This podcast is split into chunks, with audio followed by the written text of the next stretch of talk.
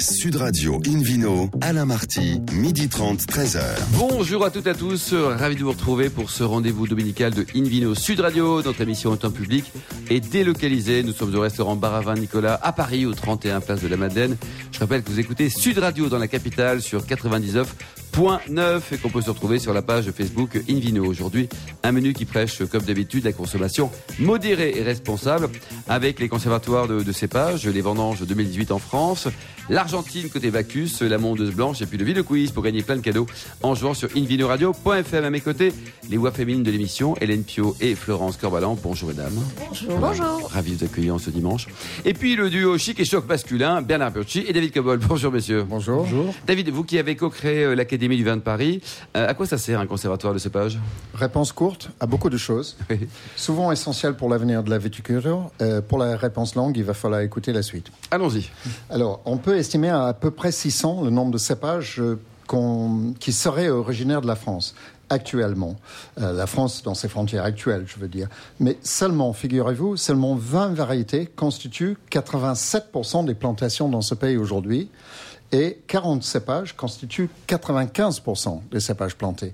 Et ce chiffre, cette, euh, cette, proportion a été en augmentation constante depuis 1958, date à laquelle on a commencé à recenser officiellement les nombres de cépages et leur proportion de, de plantation en France. Euh, donc, on ignore quasiment totalement les 560 autres variétés. 399 variétés, aussi bien dites raisins de cuve, c'est-à-dire des raisins destinés à faire du vin, que de raisins de table, ou bien d'ornement, parce que les vignes pour l'ornement ça existe, ou bien pour faire des porte-greffes, donc il y a différentes fonctions de la vigne, sont inscrits dans ce qu'on appelle le catalogue officiel national, c'est-à-dire les, cépages dont la plantation est autorisée officiellement. Euh, il existe euh, 36 conservatoires de cépages en France qui travaillent en liaison avec euh, l'Institut national de la recherche agricole, agronomique, l'INRA, et aussi l'Institut français de la vigne, l'IFV, pour faire face à ce qui constitue quand même une érosion considérable du patrimoine génétique. Euh, l'enjeu, je vais l'expliquer un peu plus tard. En plus, le Centre de ressources génétiques de la vigne de l'INRA à Vassal-Montpellier possède une collection, cette fois-ci internationale, de 5788 accessions du seul espèce Vitis vinifera. Donc ça, ça fait combien de, cépages différents, vous dites 5798 variétés de Vitis, Vitis vinifera. Et je ne parle même pas des porte-greffes, des hybrides interspécifiques ou des vignes sauvages. Hein. donc c'est encore plus grand que ça. Dans toutes les régions viticoles, les prospections méthodiques dans les vignobles ont entamé sérieusement depuis une dizaine d'années.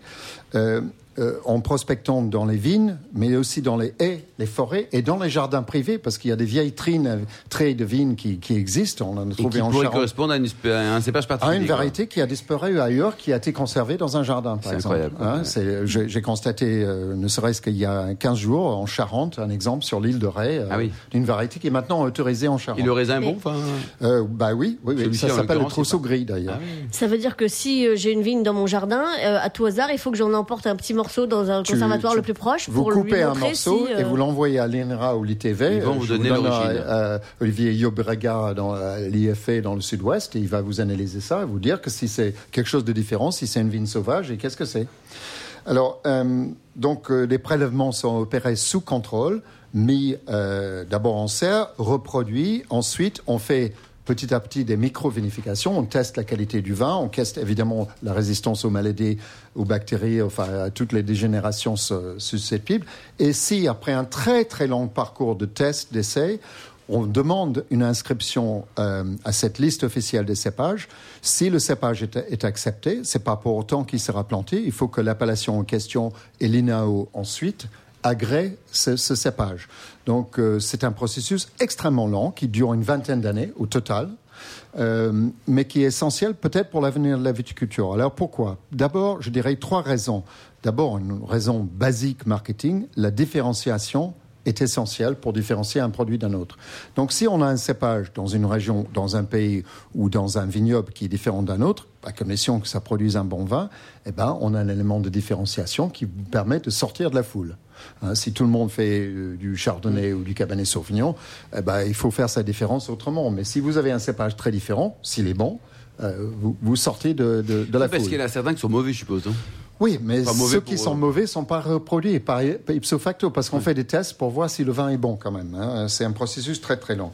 Alors, je vais nommer quelques cépages qui ont été sauvés de cette manière. En Alsace, on a les Kiperlé et le Savagnin rose. Il y en a d'autres, bien sûr. Le trousseau gris en Charente, récemment inscrit officiellement et maintenant planté pour, le, pour le les vins de pays de Charente et autorisé maintenant en Pinot de Charente D'accord. pas encore en cognac. Le, le, le Rivarinque en Languedoc, le Prunelard ou le Mosaque noir dans le sud-ouest, en différentes régions du sud-ouest, le Romorantin en Loire. Il y en a bien d'autres. Mais cet intérêt est divers. J'ai dit, j'ai parlé d'abord de la diversité et le- l'avantage de se différencier. Mais aussi, cette diversité est une, un versant possible de, de la défense contre le réchauffement climatique. Je prends un seul exemple. Le Mosaque noir, qui a été sauvé de l'oubli euh, dans, dans la région de Gascogne. Aujourd'hui, la cave de Plémont fait deux vins avec ce cépage, un tout seul et l'autre assemblé avec Et le les vins sont comment, David? Bah, j'ai goûté le, la version pure, qui, euh, qui est la première fois qu'ils l'ont fait euh, dans le millésime du 7. C'est un très joli vin, simple, frais, bien fruité, et qui ne titre que euh, 11,7% d'alcool. Ouais, puis avec un, 11,8. un prix, je suppose, raisonnable. Alors ça, c'est quelque chose, c'est un, c'est une catégorie qui est quand même recherchée aujourd'hui avec le réchauffement climatique, la montée des alcools, les cépages qui produisent moins d'alcool naturellement sans artifice, c'est une très bonne chose. Il y a aussi la question de la résistance aux maladies, euh, qui est aussi un grand enjeu à l'avenir. Et à mon avis, pour ces trois régions-là, euh, cette histoire des conservateurs de cépages est absolument vitale pour la France. Merci David Cobold, belle explication. Une vidéo sur Radio retrouve Bernard Burchi pour nous parler des vendanges 2018. Alors Bernard, ce millésime, est-ce qu'il va être bon? C'est quand même Euh, vachement il- important il, ça. il va être bon et même abondant. hein, donc ici. Et Mais partout? À peu près partout. Néanmoins, il y a un tout petit bémol. Hein, donc ici, le printemps était quand même pourri. Tout le monde a pu le constater. Et donc, euh, il a beaucoup plu. Et quand il pleut, bah, il y a les maladies qu'on appelle cryptogamiques, les champignons, qui se développent. Hein, donc ici, j'ai souvent l'oïdium dans le sud de la France, le mildiou dans le nord. Mais en fait, cette année, c'était le mildiou partout, y compris d'ailleurs dans le sud. Et on peut pas traiter Bernard quand, quand Alors, on de on peut arrive traiter. D'ailleurs, justement, c'est le, le fond de la question. Donc, il y a ceux qui utilisent des molécules chimiques. Ah, donc, ici, à condition d'en mettre beaucoup. Donc, cette année, je crois qu'il y a des Bayer, Monsanto, etc., ont gagné beaucoup d'argent. Ah, donc, ici, ça marche. Les bio, c'était beaucoup plus difficile parce que, quand même, il y avait tellement de pluie que les tracteurs avaient de la difficulté de rentrer dans les vignes. Ah, carrément, Ah. Et donc, euh, dans certains endroits, il a fallu rentrer à pied et traiter à l'ancienne, hein, donc ici, donc euh, avec avec la pompe, tout ça. Donc, et ce qui est d'ailleurs relativement efficace, parce qu'en plus, le jour crucial était un dimanche. Et donc, il faut juste savoir qu'il y a des châteaux qui ne produiront rien cette année. Ah, Hein, carrément, quoi. Carrément. C'est-à-dire qu'ils ont perdu toute leur récolte, et souvent c'est le désastre chez les bio. En biodynamie, où il y a beaucoup de moyens alternatifs, hein, donc ici, là, le problème est moins important. D'ailleurs, généralement, ils s'en sortent plutôt bien, même très bien, hein, donc ici, donc euh, avec leur avec leur tisane. En tout cas, donc euh, a priori, donc on est dans un millésime abondant, donc ici et, et de très bon. Est-ce qu'il y a une bonne fait, nouvelle au au niveau de l'abondance, Bernard Parce qu'il y a pas mal de régions viticoles françaises qui ont eu des mal, du mal en production il y a pendant plusieurs années. Quoi. Oui, alors ça tombe bien parce qu'effectivement, 2017, c'était la catastrophe avec une petite production, donc un gel. Donc ici relativement massif, des grêles dans certains endroits. Alors il y en a eu un tout petit peu en 18 dans le hein, donc ici, mais donc euh, effectivement ça fait du bien parce que les, dans des endroits comme Chablis, ça fait 4 ans qu'il n'y avait quasiment rien. hein, donc ici, donc on fait donc un, très, joli millésime. Néanmoins, donc il a fait très beau. Alors ça c'est bien et il fait toujours beau. Donc euh, et donc les vendanges se passent sous le soleil. Et donc les vendanges qui se passent sous le soleil, ça donne toujours donc des vins très agréables. hein. Mais euh, juillet et août étaient caniculaires. Et dans les endroits donc ici où les so- où il n'y a pas trop de sol, ben, on a eu carrément des arrêts de croissance. Hein, donc dans un vignoble prestigieux comme le Montrachet, hein, donc ici, eh bien, il y a 15 jours d'écart. Il y a des gens qui ont ramassé fin août, et puis il y a des gens qui ont ramassé au 15 septembre. hein, donc il y a donc ce qui est assez, ce qui Et ça, un arrêt de croissance, Bernard, c'est positif, négatif ou Ah, d'autres c'est pour la plutôt qualité négatif du vin parce à que quand la euh, vigne n'est pas alimentée, elle arrête ses capteurs et donc il n'y a plus de maturation du raisin. Donc il y a des endroits où ben, on a ramassé des raisins paradoxalement pas mûrs. hein, donc c'est à cause de l'arrêt de croissance. hein, et dans beaucoup d'endroits, on considère que les gens ont ramassé trop tôt. Hein, donc ici, parce qu'il y avait en fait des degrés, mais le raisin n'était pas vraiment mûr, ce qu'on appelle physiologiquement. Et ça, ça peut donner des vins qui ont Ben, potentiel ça donne, des, de garde des- ou ça donne des vins surtout verts, Oui, un peu raides. Vert et dur. Et Oui, qui resteront tout le temps comme ça, David, ou qui peuvent Euh, euh, non, ça, ça se plaira jamais. Quand c'est, Non, quand ça ne se remplira. Non, ça, malheureusement, ça ne se rattrapera pas. Et puis, il y a des paradoxes. Par exemple, en Bourgogne, d'habitude, on ramasse les cépages blancs, puis ensuite les cépages rouges. Ben, cette année, le pinot noir était mûr, et c'est le chardonnay qu'on a ramassé Ah oui. en dernier. Ah, donc ici, donc il y a... Et puis même, entre le Mâconnais, ah, donc ici à Côte de Nuit, il y a grosso modo trois semaines d'écart de vendange, ben, cette année, on a à peu près ramassé partout. hein, ici. Donc il y a des situations, des différences locales ben, qu'on n'a jamais vues, même en 2003, hein, donc ici, qui était un millésime donc à peu près de la, de Florence, la même hein. nature. Mais est-ce que dans d'autres régions, il y avait justement trop de sucre et donc trop d'alcool? Alors, il y a. Alors, la- le sucre est, lui, lié à la photosynthèse, hein, donc ici, et Ah. pas à la température. hein, donc, il y a, et donc, parce que, par exemple, une année comme 2003, où tout le monde dit, ah là là, mais c'est très alcooleux, pas du tout. 2003, un niveau d'alcool, parce qu'une photosynthèse moyenne, mais il a fait très chaud, donc l'acidité basse. Ainsi, c'est deux choses donc, différentes. Donc, on n'a pas. On, on a des bons degrés, mais sans plus. Oui, il on n'en faut, est pas encore à rajouter de l'eau. l'acidité de l'alcool. C'est sont c'est- deux choses différentes, même. de deux, phénomènes euh, complètement différents. Et donc au niveau potentiel de garde, selon vous Bernard, ça dépend des régions. Alors, on est donc sur un millésime d'acidité basse un peu partout. Hein, donc, si les rouges s'en sortent mieux que les blancs, parce que les blancs ont besoin en général de plus d'acidité. Alors, il y a aussi des conceptions extrêmement divergentes aujourd'hui dans les vignobles, parce qu'il y a, il y a autrefois, il y avait des gens qui, qui boisaient les vins, qui ne boisaient pas. Cette année, maintenant, il y a des gens qui ramassent tôt, il y a des gens qui ramassent tard. Hein, donc, ici. C'est les uns pour garder la fraîcheur. Et, et même des gens qui ramassent au milieu. Donc il y a trois. Voilà. Et même parfois des gens qui ramassent au milieu. Ah, donc, est- ah, donc, euh, en, en tout cas, il y a vraiment des écoles. hein. donc ici, on le voit par exemple à Saint-Émilion, il y a un mois d'écart entre les premiers qui ramassent et les derniers qui ramassent. Sur des parcelles voisines. Oui, oui. Hein, donc, ici. donc il y a ben, parce qu'on a deux conceptions radicalement différentes hein, donc euh, du vin. Hein, donc des gens qui cherchent la fraîcheur absolue. Hein, donc ici, effectivement, il y a des gens qui cherchent, à avoir- cherchent une sorte d'équilibre. Mais en tout cas, donc on, on est parti donc sur un, un très beau un très beau millésime. Par exemple en, en Champagne, où on aime beaucoup la quantité. Hein, donc là aussi, Et là, il y en a. et là, il y en a. Et Mais là aussi, le pinot noir était mûr avant le chardonnay, ce qui est Incroyable. rarissime, parce que souvent, il y a 10 jours d'écart. Hein, donc ici, on est dans un millésime un peu paradoxal. On n'a pas encore tout compris. Ici. Et dans le sud de la France, où d'habitude, on a l'odium. Donc l'odium, je le rappelle, on traite en général avec le soufre. Et, et le mildiou avec le cuivre. Donc, euh, mais dans cette année, il y avait beaucoup de mildiou dans le sud de la France. Et le problème, c'est qu'ils n'ont absolument pas l'habitude d'avoir du cuivre. Et c'est ça, donc c'est beau pour eux. Quoi. Oui. Voilà. Merci beaucoup Bernard Burchi pour ces précisions. Donc voilà, suivre l'évolution au fil des mois. Merci à tous. On se retrouve dans quelques instants pour découvrir un vignoble qui est assez étonnant avec un cépage roi qui s'appelle le Malbec. Direction l'Argentine. Sud Radio Invino, Alain Marty, midi 30, 13h. Retour au restaurant Bar à Vin. Nous sommes toujours chez Nicolas à Paris, au 31 Place de la Madeleine, pour cette émission en public et délocalisée avec euh, The Bernard Burchi qu'on retrouve et puis le Vino Quiz. le fameux Vino Quiz, donc, dont je vous rappelle le principe. Chaque semaine, nous vous posons une question sur le vin et le vainqueur gagne un exemplaire de l'excellent guide Hubert. Voilà la question de ce week-end. Euh, Hélène, est-ce que vous pourrez juste dire Uber parce que je n'ai pas très bien compris? Le guide Hubert. Voilà. Quelle invention doit-on au groupe Aven? Réponse A, un bouchon connecté. Réponse B, une application de dégustation de vin. Réponse C, un aérateur de vin connecté. Pour répondre et gagner un exemplaire de ce fameux guide Uber, rendez-vous toute la semaine sur le site invinoradio.fm, rubrique Vino Quiz. Le gagnant sera tiré au sort parmi les bonnes réponses. Merci beaucoup Bernard. Hélène Pio, direction l'Argentine avec un garçon juste formidable, Jean-Pierre. Absolument. Jean-Pierre Dolly, bonjour. Bonjour. Vous êtes le président directeur général de Dolly et Partners. On n'est jamais aussi bien servi que par soi-même. Et vous avez créé en 2008 en Argentine un projet un peu fou, Vigne des Andes. Alors je dis un peu fou parce que c'est pas votre pays d'origine, c'est pas votre domaine professionnel d'origine.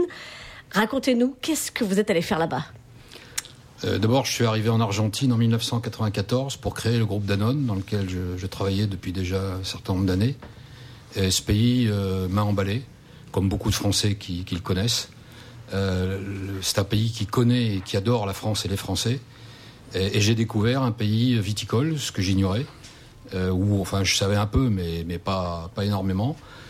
Et puis voilà, avec des amis, on s'est dit, bah, euh, une fois que, j'en suis parti, donc quatre ans et demi après, euh, il faut garder une trace, il faut mettre des racines dans, dans ce pays. Donc on a, on a demandé à un de nos amis qui lui est là-bas depuis, un Français qui lui est là-bas depuis très longtemps, de prospecter, de chercher. Je suis allé l'aider l'année suivante, j'étais alors muté en Espagne pour Danone. Euh, et puis euh, voilà, de fil en aiguille, on a, il m'a appelé un jour en disant on a trouvé un terrain.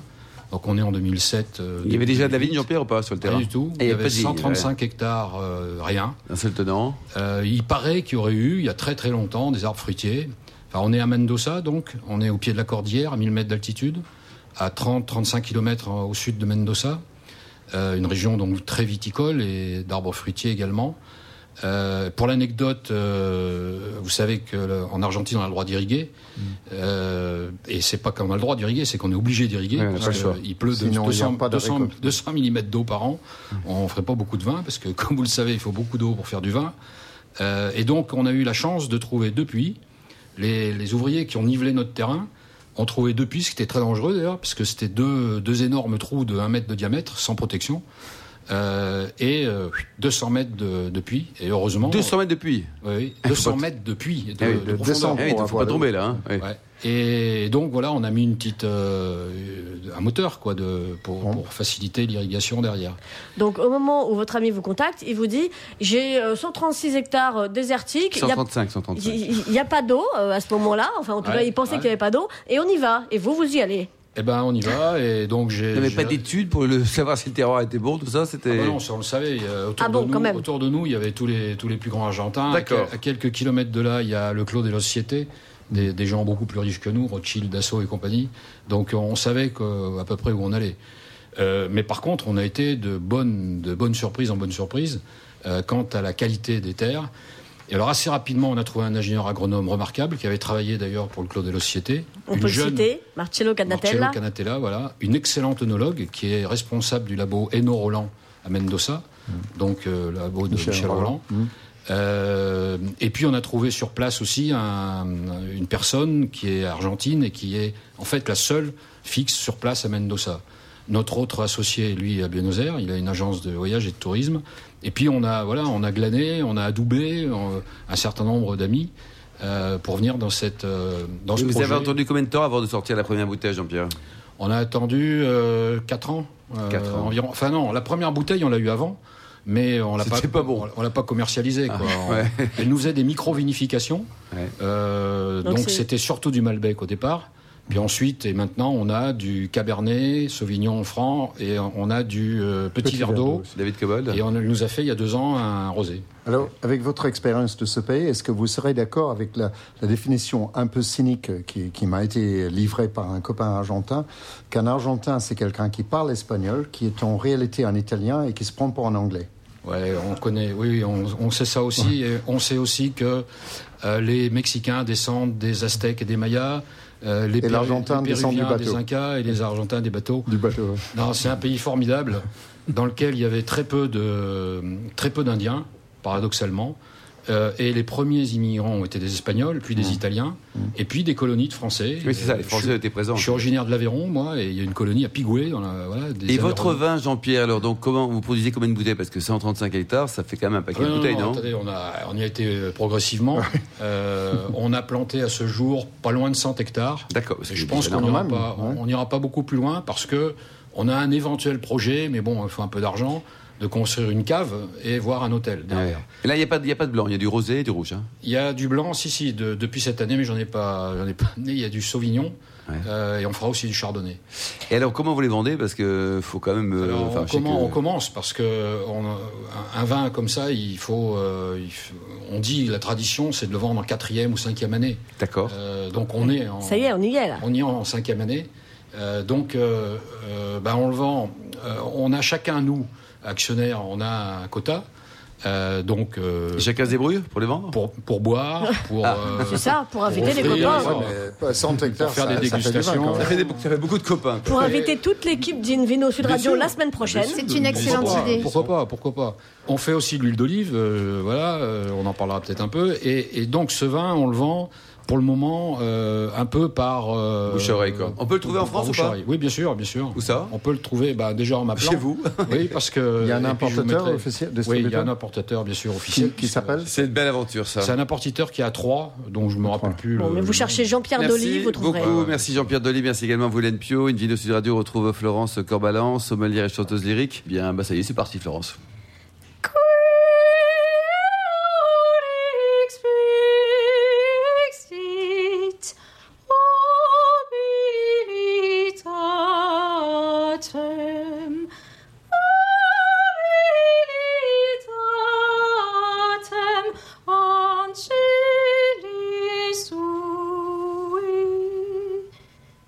C'est une pièce rare de euh, Bach, intitulée euh, Quia Respexit. C'est une des pièces qu'il a écrites en latin.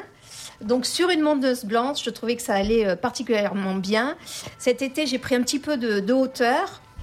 Je suis allée en Savoie voir la dame originaire de Haute-Savoie, la mondeuse blanche. Donc, je revenais de 5 heures de rando avec euh, 700 mètres de dénivelé. J'en avais plein les jambes, mais j'avais surtout très soif. J'ai d'abord bu beaucoup d'eau et je suis allée euh, m'asseoir près de la dame. Elle était dans une cave voûtée au frais chez Philippe Grisard à Cruet. Âme de Haute-Savoie. Exactement. À Cruet, un petit village dans la Combe de Savoie, entre Chambéry et Albertville, au pied du, du parc naturel régional du Massif des Bauges. Elle avait un teint hâlé, légèrement doré. Quand je me suis approchée d'elle, j'ai senti des notes de violette et d'abricot. Les yeux fermés, je me serais presque crue en vallée du Rhône Sud, près d'un vionnier. Mais non, j'étais bien en Savoie. Sa bouche était surprenante, toujours avec ses fines notes de violette, d'abricot, mais aussi un léger nappage de chocolat. Une merveille de délicatesse à la fois gourmande, fraîche et florale. Mais hum, sous ses airs de femme délicate, je sentais bien qu'il y avait un caractère assez puissant. Elle m'a marqué celle-là. Bon, c'est évident, elle a de belles années devant elle. Avec la maturité, elle va gagner en richesse, en gourmandise. Sa palette aromatique va se complexifier et elle gardera toujours une belle fraîcheur. Elle fera des merveilles avec un gratin d'écrevisses, par exemple. Alors, on a parlé quelques minutes et je lui ai dit euh, Mais vous étiez où tout ce temps? Oh, Je suis venue, puis repartie, mais je reviens aujourd'hui. Mais vous avez quel âge? On ne sait pas, je viens sûrement du 19e siècle. On m'appelle l'ancienne. Mais j'ai d'autres petits noms, vous savez, Savouette, Dongine, Couillerie ou Aigre Blanc. Mais vous êtes drôlement bien conservée pour une vieille dame qui a été oubliée. Quel est votre secret? Oh, ça Hum, Elle n'avait pas très envie de se livrer, la mystérieuse dame, et je, com- mieux- je comprends mieux pourquoi aujourd'hui. En 1998, on a découvert la cachotière, qu'elle avait croisé et bien croisé le cépage ardéchois, la Dureza, et de cette union est née la Syrah. Ils ont dû se rencontrer quelque part en Isère où ils étaient cultivés. Bon, on ne sait pas grand-chose sur ce cépage. On ne connaît pas son âge. Elle était autrefois largement répandue dans l'Ain, en Haute-Savoie et en Savoie. Aujourd'hui, elle fait partie de l'encépagement des appellations vin de Savoie et du Bugey. En 1869, l'ampélographe Pierre Tauchon disait de la mondeuse blanche C'est un plan isolé en Savoie avec lequel nous produisons des vins secs et mousseux et qu'ici, pas plus qu'ailleurs, n'a formé de famille. Alors depuis, on sait qu'elle a une fille et quelle fille? La Syrah, c'est une star. Elle a été longtemps considérée comme une version blanche de la mondeuse noire, ce qui est faux. On pense qu'elle porte ce nom parce qu'elle était plantée en foule avec euh, la mondeuse rouge. Elle a porté son gras au vin trop tannique ou ses puissants arômes floraux au blanc trop plat. Aujourd'hui, on la trouve sur 5 ou 6 hectares euh, en Savoie. Elle est rare et les vignerons s'intéressent de plus en plus à elle parce qu'ils ont compris son potentiel. Alors, je vous parlais tout à l'heure de Philippe Grisard. C'est un homme de montagne, un vigneron et un pépiniériste. Il est persuadé que l'avenir du vignoble savoyard passe par l'authenticité et le développement des cépages locaux alpins. Alors lui cultive euh, un hectare 15, ce qui est peu, de mondeuse blanche. Il est fier de contribuer à la conservation de ce bout de patrimoine local qui, grâce à lui et à d'autres, hein, euh, retrouve ses notes de noblesse. De noblesse pardon. Sa mondeuse blanche s'appelle l'originelle. euh, D'ailleurs, je vous l'avais fait déguster la, semaine dernière. On retrouve cette dame, euh, donc ce cépage euh, mondeuse blanche, chez d'autres vignerons de talent, comme euh, Marc et Françoise Vuillien du domaine Les Tartaires, qui produisent euh, eux aussi d'autres cépages oubliés avec respect et Ouais, passion. c'est joli ça. Vous aimez euh, les vins de Savoie, Bernard? Oui, beaucoup. ouais. Et Mm. vous, David Cobol, également que aussi. Et Et, et beaucoup de respect pour Philippe Grisard. Ah oui, oui, c'est quand même des- une, une belle sélection. bonhomme. Jolie Florence. Et ça peut se, ça peut se garder d'ailleurs ou pas, une mondeuse selon vous là, oui. Ou celui-là, oui. là là, Mm. oui. Oui, oui. Ah, c'est une dame honorable comme ça, vénérable, oui, sans Et problème. combien ça peut coûter une vieille dame comme ça? Un ça, prix je sais d'ami, rien, hein, Chez lui, Florence. chez lui, elle le sort à C'est 18 euros. Huit Entre euros, 15 quoi. et 18, Bon, oui. voilà, c'est une belle Pour, une- pour découverte. une rareté, c'est une bonne affaire. Ouais, en chanson.